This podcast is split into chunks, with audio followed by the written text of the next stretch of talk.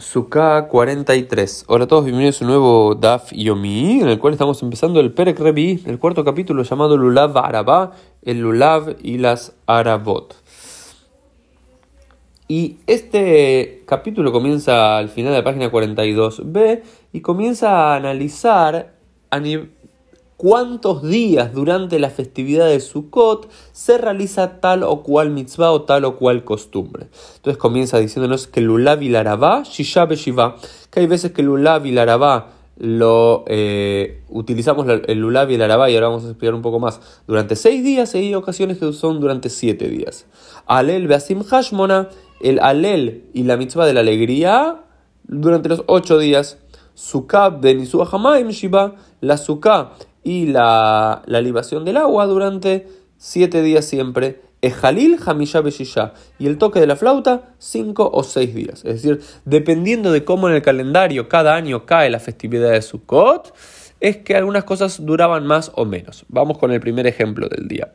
Lulav Shiba Keitzad, ¿cómo, ¿cómo, es el caso que el Lulav sea agitado durante siete días? Yom Tov Rishon Shehal Liot Beshabbat, Lulav Shiva, Ushear Kolayamim Shisha. Dice, ¿en qué año se agita el Lulav durante siete días? Solamente en los casos durante, cuando el Yom Tov Rishon de Sukkot, cuando el primer día de Sukkot, cae en Shabbat. Es decir, si coincide Shabbat y el primer día de Sukkot, entonces ese año durante siete días se agita el Lulav. ¿Por qué? Porque hay un principio general que el Lulav no se utiliza durante Shabbat. ¿Por qué? Por una cuestión de tiltul, una cuestión de que alguien va a cargarlo en la vía pública y estaría prohibido cargar estos artículos en la vía pública. Ahora bien, al parecer nos explica la Gemara en los tiempos que existía el Beit HaMikdash, en el Beit HaMikdash y en otros lugares de la tierra de Israel,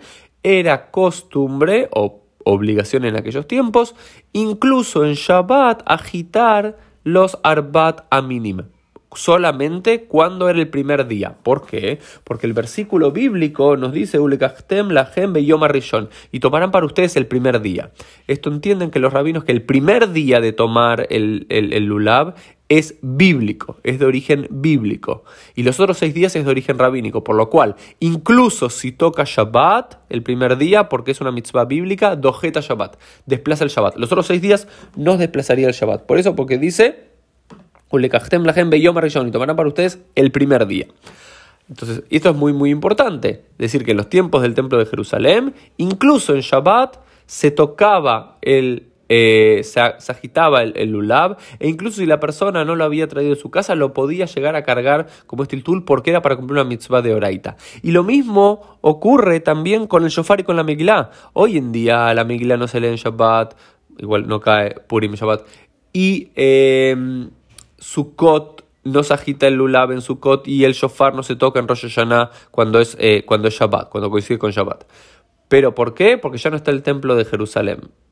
Pero en, el tiempo que estaba el templo de Jerusalén, por considerar que estas eran mitzvot de origen bíblico, normalmente se ponía el lulav o el, el, shofar de antemano en el Beit Knesset o en el Beit HaMikdash, en la sinagoga o en el templo de Jerusalén, y se zarandeaba, llegado el caso de Sukkot, o se tocaba el shofar en Shabbat, eh, y se lo dejaba de antemano, pero si incluso no se lo dejaba de antemano, la gente podía llegar a llevarlo. También, ¿por qué? Porque como eran eh, mandamientos bíblicos, desplazaban al Shabbat. Esto ya no es costumbre en nuestros días. Entonces, ¿cómo es el caso? Si Shabbat coincidía con el primer día de Sukkot, ahí en los tiempos del Templo de Jerusalén, durante siete días agitaba el, eh, el Lulav. Si el primer día de Yom Tov caía cualquier otro día de la semana, eran seis días nada más, porque el Shabbat intermedio uno no lo agitaría.